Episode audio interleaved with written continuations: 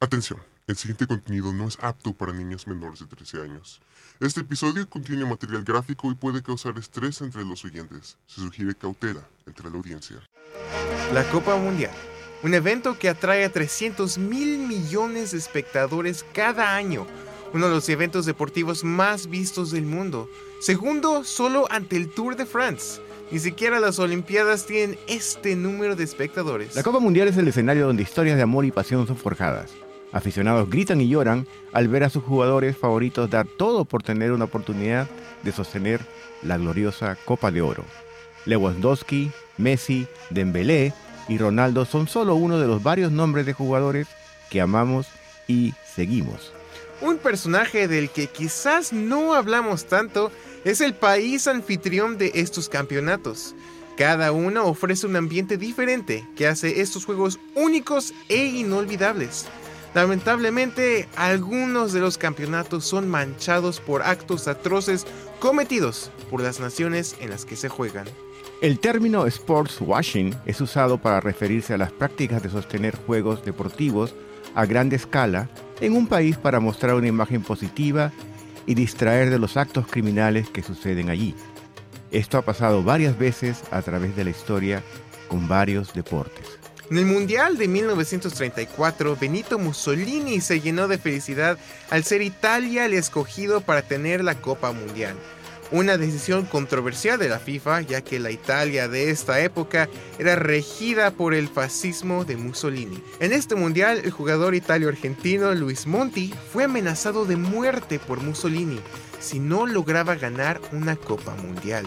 David Mosquera, un periodista deportivo para Yahoo Deportes, logró tener una entrevista donde Monti dijo, En 1930, en Uruguay, me querían matar si ganaba y en Italia, cuatro años más tarde, si perdía. Quizás el ejemplo más grande de este fenómeno fueron las Olimpiadas nazi que tuvieron lugar en el Berlín de 1936. Aquí, Hitler intentó mostrar al público su lado sensible, para intentar convencer a todos que la ideología nazi no era tan mala como otros aseguraban. La historia, sin embargo, marcó estos juegos como uno de los intentos más descarados de mejorar la imagen pública de un monstruo. Aunque uno podría pensar que estos ejemplos deberían ser las últimas instancias de un intento de utilizar eventos deportivos como peones para juegos políticos, este año nos enfrentamos ante una nación cuyos cimientos en esclavitud y crímenes contra la humanidad han sido lavados por presentar la limpia imagen de una Copa Mundial. Buenos días, mi nombre es Tadeo Ruiz. Y yo soy Iván Reina. En esta serie exploramos a Latinoamérica para buscar a los lugares más escondidos, las personas más enigmáticas y las historias más misteriosas en El micrófono, maldito. Después de una larga semana de pausa, por fin nos encontramos de vuelta en cabina con ustedes. El Mundial no se ha ido a ningún lado y todavía estamos ansiosos por ver cuál nación será la elegida para sostener la Gran Copa. Sin embargo, tenemos que discutir el país en el que este concurso toma parte y las grandes implicaciones que esto tendrá para el futuro.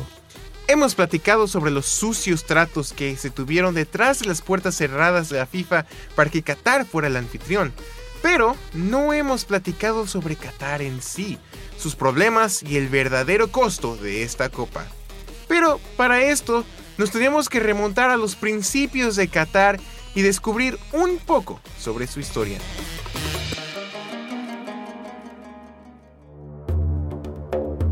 El territorio de Qatar está localizado en una diminuta península junto a la Arábiga. El tamaño total de Qatar es apenas la mitad del tamaño de El Salvador. Aquí nos encontramos con un vasto desierto árido con temperaturas extremadamente calientes. El nombre Qatar tiene orígenes en el mapa de Arabia del geógrafo griego Ptolomeo, donde esta pequeña península se llamaba Catra. Otra mención viene del año 50 después de Cristo, cuando el escritor romano Plinio el Viejo se refirió a los habitantes de la región como Catarrei. Su ubicación se prestaba a ser usado por varias dinastías e imperios musulmanes. Así se empezó a expandir el Islam por estos territorios. Ya a mediados del siglo XIX, Qatar estaba bajo el control de la familia Al-Thani, donde Qatar era famoso por ser un gran comerciante y productor de perlas. Aunque esto no tiene la misma gravedad que tiene el petróleo, esto le permitió a Qatar poder estar bajo la protección de varios imperios, incluyendo el persa y el otomano. No fue hasta que Inglaterra tuvo control de Qatar en 1916 que se descubrió la verdadera riqueza de Qatar, el petróleo. Poco a poco, por las siguientes décadas, Qatar cambiaría de ser un humilde comerciante de perlas a un magnate internacional de petróleo. Dos cosas pasaron para que Qatar adquiriera el poder que tiene ahora. Primero, en 1961 se unieron a la OPEP, la Organización de Países Exportadores de Petróleo. Y segundo, ellos declararon su independencia de Inglaterra en 1971. Aunque Qatar ha sido prestado y tomado por varios imperios y naciones, siempre ha habido un grupo que ha tenido la influencia en Qatar la familia Altaní. Aunque esta poderosa familia ha sido retenida en el pasado por intervenciones de otras naciones, ellos han sido los encargados de dirigir el futuro económico de Qatar. De hecho, aunque ya habían descubierto el petróleo, ellos decidieron no explotarlo hasta que las mayores guerras hubieran acabado. Una estrategia predeterminada para tener el máximo número de clientes y el menor número de pérdidas, nunca lo sabremos, pero no es imposible pensar que esa fue su estrategia. Una vez independientes, Qatar tenía la soberanía necesaria para poder tomar sus decisiones y ahora convertirse en una poderosa nación que podría rivalizar la de aquellos que vinieron antes de él. El petróleo era una poderosa base financiera para Qatar, pero se quisieron diversificar en otras áreas de inversiones, como la poderosa aerolínea Qatar Airlines. Todo este imperio de dinero y poder no vino a base de los qatarís mismos. La población de Qatar está compuesta por alrededor de 2 millones de personas, pero de esos 2 millones, un millón y medio son trabajadores migrantes, trabajadores que están sometidos a una de las prácticas de trabajo más crueles y despiadadas, el sistema kafala. El sistema Kafala funciona de la siguiente manera. Un empleador o compañía patrocina a una persona migrante para que venga a trabajar por ellos con la promesa de convertirlos en ciudadanos, darles un buen salario y hasta tener un hogar. Este fue el caso de Atenkosi Dionta, un barista que fue contratado por una compañía catarí por Facebook.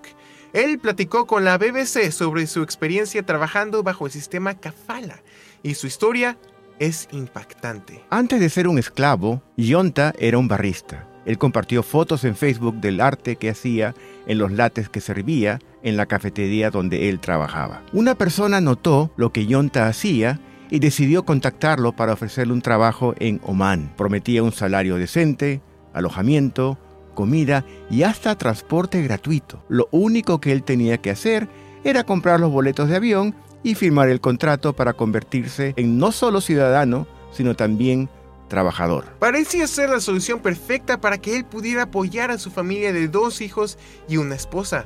Después de unos años podría regresar a su casa y tener un nuevo hogar con su familia. La realidad era muy diferente. Al llegar a su hogar de hospedaje, se topó con un cuarto pequeño y sucio con solo suficiente espacio para un colchón y un par de cajas.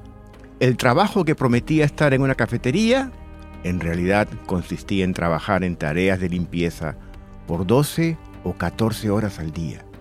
Cuando no trabajaba era obligado a quedarse encerrado en su habitación con comida blanda y terrible. Y la paga no existía.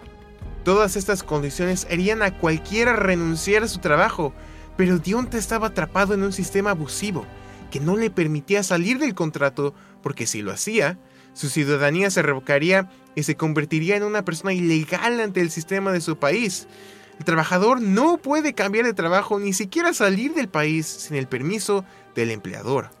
Yonta tuvo que conseguir fondos recaudados por su familia y hasta antiguos empleadores para poder conseguir un boleto de avión y pagar lo necesario para salir del contrato. Aún así, se quedó con la deuda del préstamo que tomó para el boleto de avión original.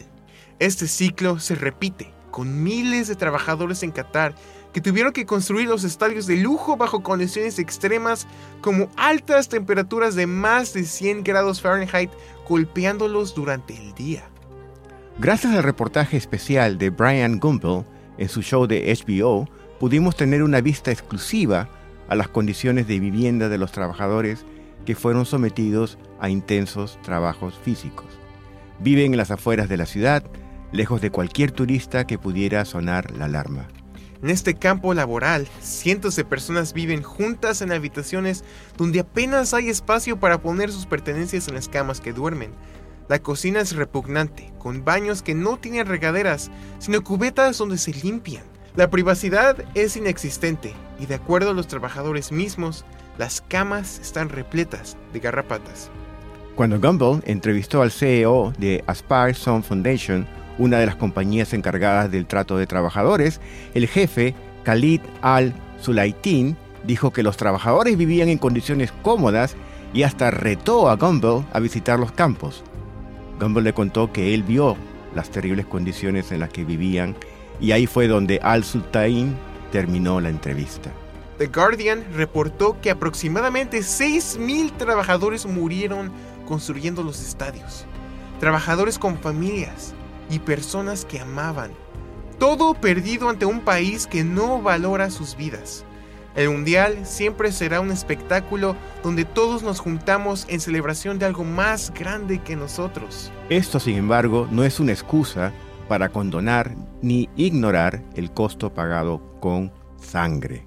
Este fue El micrófono maldito, escrito y producido por Tadeo Ruiz Sandoval. La narración fue hecha por él mismo y el doctor Iván Reina. Sintonízate el próximo sábado a las 10 de la mañana, aquí en KOPN 89.5 FM. Es más que la radio, es radio de comunidad. Bueno, pues ese fue el episodio de hoy. Ah, platicamos sobre las prácticas de, con baja ética de Qatar en cuanto al trato de trabajadores. ¿Usted eh, qué opina? Es, es triste, ¿no? Porque en este momento estamos tan entusiasmados con con el Mundial. Estamos grabando un día antes que el sábado, creo que hoy día es el día jueves. Hoy es miércoles. Hoy es miércoles. Hoy día juega Marruecos contra, hoy juega Marruecos contra, Francia. Francia, ¿no? Y estamos muy emocionados por lo que va a ocurrir. Y siempre nos olvidamos de los detalles que tal vez sean más importantes, el sufrimiento humano. No sufrimiento en la cancha, no sufrimiento en el estadio, sino sufrimiento detrás de este espectáculo. Y es muy triste porque este es un mundial muy bueno. Hemos tenido historias muy bonitas que han salido de este mundial de jugadores, de peleas en canchas, de, equipos dando su todo. Y ha sido uno de los mundiales más memorables. Hemos visto a países pequeños triunfar entre gigantes. Y que este hermoso deporte, que este, esta forma de arte sea tintado con la sangre de trabajadores, de, vidas que costaron en construir estadios, es muy lamentable. Sí, sobre todo lo fácil que, es para nosotros olvidar esto, ¿no? Y sumergirnos en la vorágine del fútbol. todos somos parte de esto, ¿no? Hemos crecido en el fútbol, vivimos el fútbol y dormimos pensando en fútbol.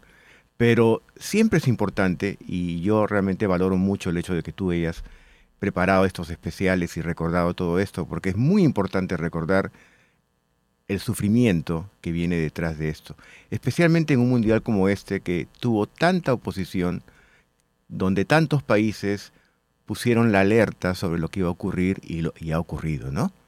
Sí, y pues no hay mucho, sabemos que no hay mucho que nosotros como ciudadanos podamos hacer, ¿no? Para cambiar un gobierno foráneo, un gobierno que no nos pertenece. Hay tantas causas por las cuales que pelear, pero el simple acto de saber, de ser conscientes de lo que está pasando, es suficiente quizás. Si hay alguna manera de donar, eso es una cuestión personal, pero quizás solo saber lo que está sucediendo es suficiente para ser un ciudadano más consciente en nuestras propias decisiones, en lo que apoyamos, en lo que vemos. Qatar es un país muy, por lo que yo veo, distópico, en cómo quieren eh, mostrarle al mundo su poder del petróleo. Están construyendo ahorita un parque acuático. Sí, me he enterado, sí, un parque acuático. Está gigante, es uno de los más grandes del mundo, creo. Y la temática es sobre el petróleo. Hay, hay como atracciones que se llaman el vortex de, del gas o algo así. Es muy raro y se me hace muy extraño que hayan querido hacer un parque para hacer que personas que vayan se sientan más amigables en, en, torno a, fósiles, en torno a, a, petróleo, al recursos. sentirse cómodo con el hecho de, que el petróleo es algo positivo, ¿no es cierto? Dar esa imagen positiva del petróleo. Y no es para decir que el petróleo no sea positivo, nuestra civilización ha sido construida en base al, al petróleo, pero no podemos olvidar el, el lado negativo del petróleo con respecto al, al, control climático y todo lo que está ocurriendo. Que algún día se va a acabar. es un... Sí, definitivamente se va a acabar. Y el día que se acabe vamos a, ojalá, depender de otras fuentes de, de energía. Sí, pero lamentablemente aferrarnos a este recurso que pronto va a ser obsoleto um, por, por, tan rápido que se está acabando. Ya, ya llegamos a que 8 billones de personas, 8 mil millones de personas. ¿Y cuántas de esas personas no tienen un auto? Imagínense el, la cantidad de, de, gasolina que usamos en aviones, en camionetas, en, en, camiones. Es, es, exorbitante, es increíble ver cuánto usamos al diariamente, al di diario. Y, y, no sé, da mucho miedo, ¿no? Que eso algún día se va a acabar y vamos a tener que aprender a, a sobrevivir de otra manera. Y espero que estemos preparados para ese día. Bueno, el día que eso se acabe, países como Qatar van a desaparecer. Exacto, porque ellos, esa es su primordial manera de tener ingresos, ¿no? Ajá. Entonces, eso es un problema muy grande para países que solo tienen una manera de, de generar recursos. Sí, y volviendo al tema del, del mundial y, y, y, lo que decías, ¿qué podemos hacer para, para, colaborar? Muchas veces el conocimiento y la memoria son muy importantes, ¿no?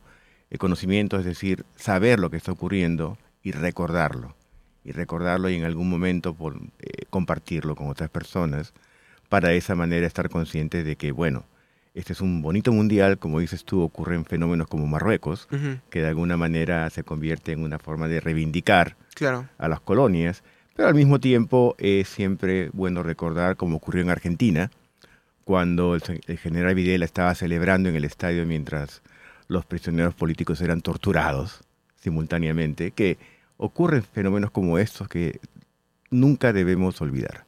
Nunca debemos olvidar. Exacto. Y con eso los dejamos el día de hoy para este episodio especial del micrófono maldito. Um, ahorita el único país latinoamericano que queda es Argentina.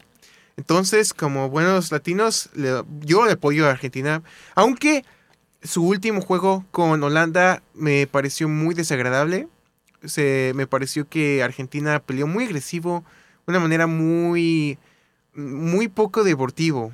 Me decepcionó un poco la manera en la que se peleaban con los holandeses y, y, y la manera en la que casi la, la, la manera que celebraron su, su la, cuando ganaron fue de manera de burla y se me hizo un poco poco respetable, pero parece que ocurrieron muchas provocaciones en el campo durante uh -huh. el partido, entonces si bien es cierto, estoy de acuerdo contigo que los argentinos debieron comportarse de otra manera, pero me parece que estaban reaccionando a algo que ocurrió dentro de la cancha. Pero, a lo mejor, a lo mejor yo no vi eso. Ajá, pero eh, eh, eso rompe un poco esta imagen que tenemos de un grupo de jugadores que deben respetar en todo momento a sus rivales, ¿no? Pero, como dicen en muchas partes del mundo, creo que en México también, esto es fútbol. esto es fútbol y aquí nos vamos, de regreso a nuestro programa habitual, aquí en KOPN.